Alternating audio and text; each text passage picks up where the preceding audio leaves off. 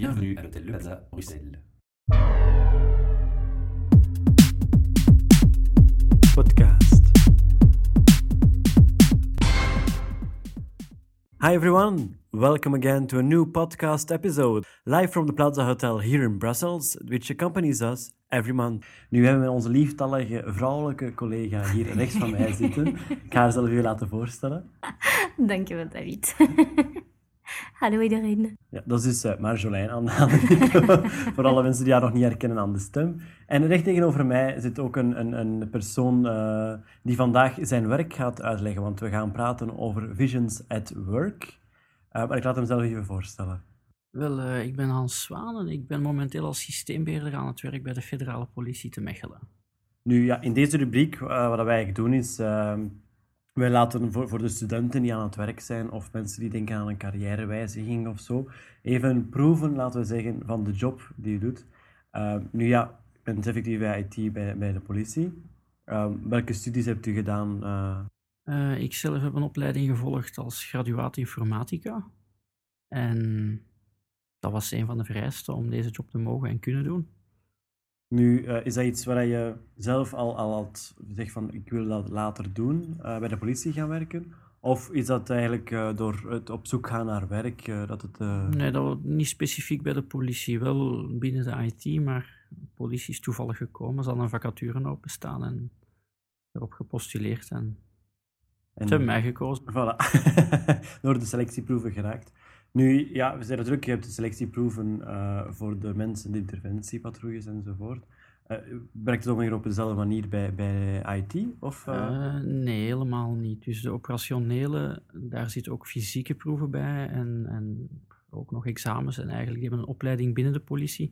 Daar ja, bij ons weinig link met IT ja, natuurlijk. Dus, zijn als, we nog in als IT'er ben je eigenlijk lid van het kalogpersoneel, dus dat wil zeggen het administratief en logistiek kader.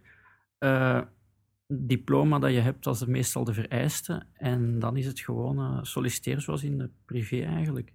Eventueel een examen afleggen en voor een commissie verschijnen en, ik, en een gesprek doen. Ja, de commissie op zich is ook al verschillend hierover bij de privésector, denk ik dan. Nee, voor ons, voor ons niet eigenlijk. Nee? De commissie, allee, het is gewoon geen, een echte commissie. Het zijn gewoon ja, enkele mensen, waarschijnlijk Ah, direct de baas en zo, die, zal daar, die zit daarbij. ja, ja, dus eigenlijk een, een, eerder een sollicitatiegesprek ja. uh, met meerdere personen rond de tafel. Ja. Daar komt het op neer. Nu, wat is, maakt het verschil, uh, specifiek bij de politie dan, uh, als IT, tegenover iemand die in de IT-sector zit, in de privésector of in de overheid? Of, het grote verschil, denk ik, is dat ja, we zijn een grote firma. Denk, bij de federale politie werkt er 12.000 mensen. Dus uh, alle takken van de IT zijn bij ons aanwezig. Uh, dat wil zeggen, ik maak deel uit van een dienst, DST. Die zit in Brussel en ik ben een van de onderdelen, dat is DTSC. Daarin zitten alle systeembeheerders. Uh, wat houdt dat in? Dat ik eigenlijk, in mijn geval dan in Mechelen, het onderhoud voorzie van alle PC's waar dat de mensen op werken.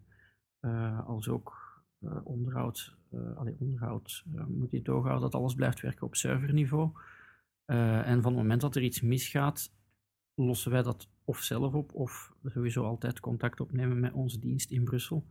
En dat zijn dan de andere diensten waar dat dan de programmeurs zitten of de mensen van het netwerk of van de servers die dan de problemen oplossen. Eigenlijk ben je in mijn geval de contactpersoon voor de politie of de operationele nu, ja, misschien een, een, vraag, maar, maar ik denk, uh, als je naar de privésector gaat kijken, je hebt dan uh, bepaalde stukjes die intern gebeuren bij de IT-afdeling, andere stukjes die worden extern aan een ander IT-bedrijf geleverd. Is dat bij de politie ook zo? Of is, gebeurt daar echt alles gewoon intern? De uh, interne IT-afdeling die regelt alles? Of, De twee. Het, het meeste, dus qua softwareontwikkeling, doet mijn dienst in Brussel dan heel veel natuurlijk producten als uh, van Microsoft zelf, Office en zo, ah, ja, daar komt het wel aan. Hè, maar um, voor PV's te maken, voor allee, onderzoek, uh, recherchemanagement en dergelijke, dat wordt allemaal zelf ontwikkeld. mijn job is dat installeren bij de mensen, onder andere. En als ze er een probleem hebben, het oplossen. Ehm, maar je kan even goed op onze dienst zitten op het niveau netwerken. Eh, dan beheer je het volledige netwerk van de politie en dat gaat dus eh, tot bij de lokale politie eigenlijk. Dus dan omvat het echt de volledige eenheidspolitie dat je moet beheren of helpen beheren. Ehm, nu ja, als je zegt uh, de eenheidspolitie helpen beheren dan. ehm, ik kan me voorstellen, politie die in verschillende shifts werkt, nachtshift werkt, weekends werkt enzovoort, dat er dan ook eigenlijk een soort van permanentie is. Ja, dat klopt. Nu, dat is bij iedere dienst anders. Eh, ik weet niet hoe dat het op de andere diensten binnen mijn eenheid gaat, maar voor de systeembeheerders is er sowieso een permanentie provinciaal. Dat wil zeggen, ik lever steun aan alle federale eenheden binnen mijn provincie tijdens mijn permanentie. Dat houdt in de spoorwegpolitie, de luchtvaartpolitie, de scheepvaartpolitie, uh, de gerechtelijke politie. Allee, dus het is echt een, van de- samenwerking van de verschillende politiediensten eigenlijk ook. Ja, Ehm, want, dus ja, je dienst- kan denken aan, aan de interventiepatrouilles en zo, maar je zegt ja, luchthavenpolitie en zo. Dus Het is eigenlijk een, ja, dat is eigenlijk een heel klein deel binnen, bi- binnen de, Binnen de federale groep, eh, politie. ja. Allee, een klein deel niet, maar dat is maar een deel, hè, de interventieploegen. eh. we hebben ook veel meer, denk ik. En eh, wij leveren eigenlijk steun aan alle diensten binnen de federale politie. Dus we zijn echt een steundienst. Het leuke is dat je dan ook met iedereen of met alle soorten diensten in contact komt. Ja, we zijn natuurlijk een beetje aan- eigenlijk op een onrechtstreekse manier de competenties aan, aan het aanhalen. Hè. Dus eh, uiteraard, ja, je wel IT-vaardigheden hebben eh, in diploma dan. Ehm, je hebt dan natuurlijk ook die, laten we zeggen, flexibiliteit nodig. Ehm, als je permanenties doet, uiteraard. Wat zijn zo nog competenties die je eigenlijk nodig hebt eh, in jouw specifieke functie, in jouw eh, dienst? In mijn specifieke functie is het misschien handig dat je wel sociaal vaardig bent, want eh, ja, je bent de eerste contactpersoon eigenlijk voor de gebruikers die problemen hebben. Ik denk dat dat ook specifiek is. eh, Maar dat is zeer specifiek Ja, voor juist zeggen, want, Al de eh, rest ja, binnen mijn dienst die zit hebt- veilig in Brussel, ver weg van de gebruikers. Want ja, Dus- ik, eh, als je denkt aan, aan mensen die in de IT-wereld zitten, denk je aan iemand die in een donker kamertje zit op zijn eentje en die is daar aan het tokkelen op de pc en dat is het. Maar Ja, die hebben, die hebben sociaal Die zijn. we Ja, die we ook, oké. dus voor mensen die niet zo sociaal aangelegd zijn, die kunnen ook altijd terecht. Ja. eh. nu, wat zijn er nog? Dus, eh, we hebben flexibiliteit, we hebben sociaal zijn uiteraard, omdat je in de eerste lijn rechtstreeks contact komt. Zijn er zo nog dingen? Ik denk misschien planninggericht? Moet, je- ja, Eh, organisatorisch, eh, ja, ook altijd. Eh, in mijn geval, ja, ik zit alleen, dus ik moet het op mijn eigen regelen. Maar in de meeste cellen zit je met toch twee, drie, vier, soms vijf mensen. Je hebt altijd dan ook een diensthoofd die eh, al het werk moet coördineren. Eh, maar ja, natuurlijk, je moet dat ook gepland krijgen. Het is wel zo, plannen is leuk, maar ik kan vandaag plannen dat ik drie zaken ga doen. En s'avonds heb ik die niet gedaan, maar heb ik drie andere gedaan. Maar dat denk ik die- dat het wel een gevoel is bij, bij elke job, denk ik. Eh, ik heb ook soms dat gevoel bij mij. ik sta niet in de IT, dus ja. Eh, maar ja, als je het effectief kan inplannen en je hebt zo wat die, die flexibiliteit, je weet nooit op termijn dat het dan... Ja. nu, ik ga even naar mijn eh, lieftallige collega kijken, rechts van mij. eh, om- Ja, ik heb een vraag. Wat vindt u leuk in uw job? Wat geeft u voldoening in? Als systeembeheerder is het gewoon leuk dat je eigenlijk een, een vrij dankbare job hebt, want mensen komen naar je toe met een probleem. En in de meeste gevallen kan je dat wel oplossen. Mhm. En hopelijk zijn de mensen dan nog gelukkig. Oké. En, en, en waarom... U, u, u hebt gezegd, u, u zit alleen in uw cel, maar Ja. hoe, hoe, hoe, gaat dat dan voor de wachtrol? Of, eh, Maar normaal gezien zou ik met twee moeten zijn, dus eh, er zit één persoon te weinig bij mij. dus Eh, voor de Dus dat mensen die aan betekent het dat er een luisteren vacature is? zijn, er Pardon? is een dat betekent dat er een vacature is. Misschien. Eh, als er geld wordt gevonden, eh, dan is er een vacature, ja. Oké. Dus ook de crisis eh, is daar aanwezig.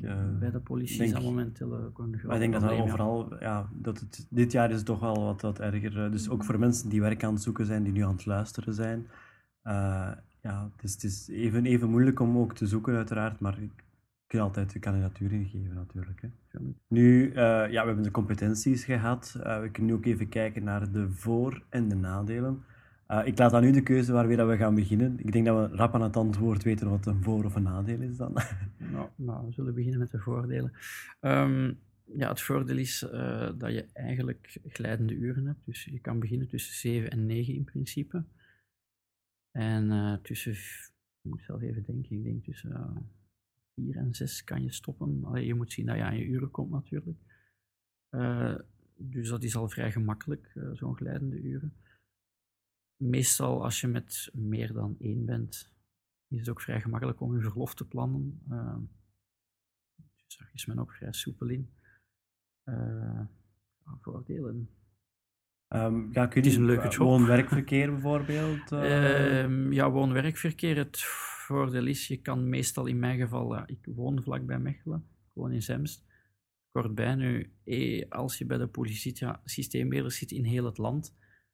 Dus... Uh, maar het is ook wel een voordeel dat je Mechelen zit, denk ik. Omdat als je naar Brussel moet gaan, ja... Moest ik naar Brussel gaan, heb ik heel veel treinen per uur, ja. Ja, oh ja, nu intussen heb ik ook zo heel veel, maar dat is dan door het ondergeval in Wetteren. Dat heeft minder te maken met de NBS zelf. Um, ja, ik denk, uh, je hebt gewoon werkverkeer, je hebt uiteraard ook combinatie uh, je persoonlijk leven en, en het werk.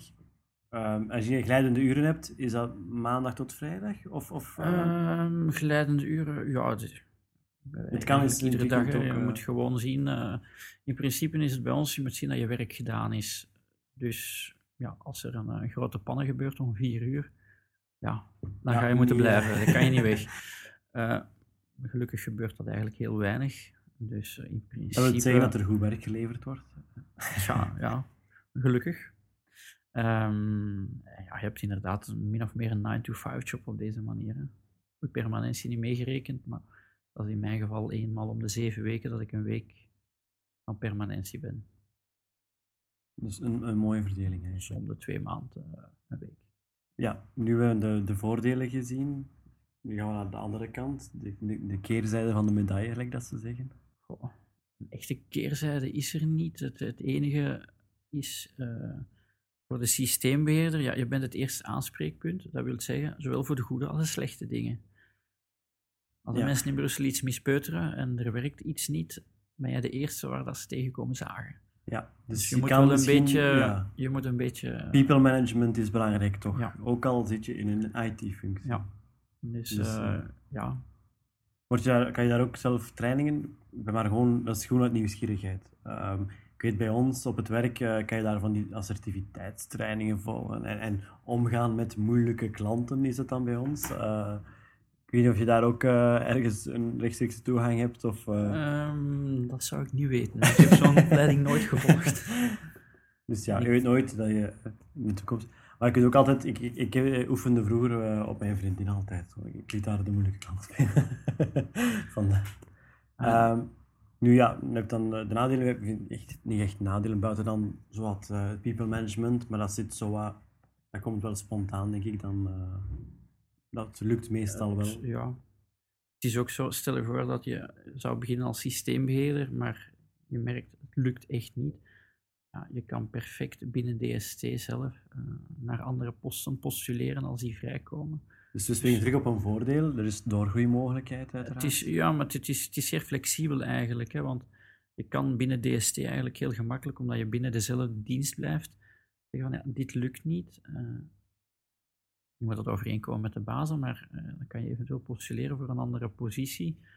Als programmeur, als, als uh, netwerker, als serverspecialist. Al ja. Nu ja, ik, uh, daar is in de, in de Franstalige versie en voor de tweetalige mensen, die moeten dan zeker eens gaan luisteren. Uh, had ik dezelfde vraag ook gesteld. En, ja, dus je krijgt natuurlijk een bepaald cliché gedacht dan van uh, politieagent, als die PV opmaakt, die neemt zijn boekje en die begint te schrijven.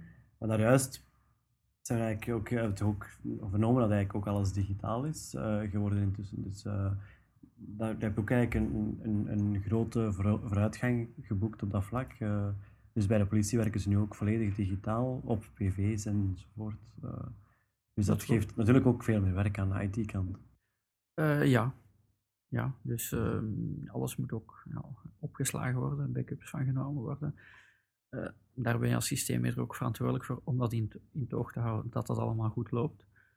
Um, maar inderdaad, ik, ik denk dat praktisch alles digitaal is geworden. Nu ja, ik, ik ga nog een laatste keer, want ik zie dat we ook al naar de 15 minuten gaan. Uh, ik laat de, de laatste vraag, de, de, de cruciale vraag voor alle mensen die het interesseert, door mijn lieftallige collega hier naast mij stellen. Dan uh, sluit zij eens de, de podcast af. Het valt volledig uit de lucht, dat maakt het zo spontaan. Dat is zo. nee, hoe, kun, hoe, hoe, hoe, hoe, kunnen de kandidaten uh, uh, postuleren bij, bij de politie? Hoe gebeurt het proces? Hoe kunnen zij in contact komen met jullie? Het gemakkelijkste is als zij op de website jobpool.be gaan kijken en daarbij vacatures gaan zien. Uh, in het geval van IT op ICT selecteren en in principe staan er altijd alle openstaande vacatures. En, dan en misschien wel in de toekomst een collega voor u erbij. Ja. Dat zou tof zijn. ik ben niet alleen, er zijn nog andere cellen die ook nog mensen nodig hebben. Dus we hebben nog veel plaatsen openstaan. Zo moet het zijn. er is nog werk bij de politie, maar dan letterlijk in vacatures dan. Ja, um, ja ik zou zeggen bedankt voor uw komst uiteraard vandaag uh, naar, naar het Plaza Hotel hier in Brussel. Uh, ik hoop dat u er ook van genoten heeft en we horen elkaar zeker binnenkort nog terug. Podcast.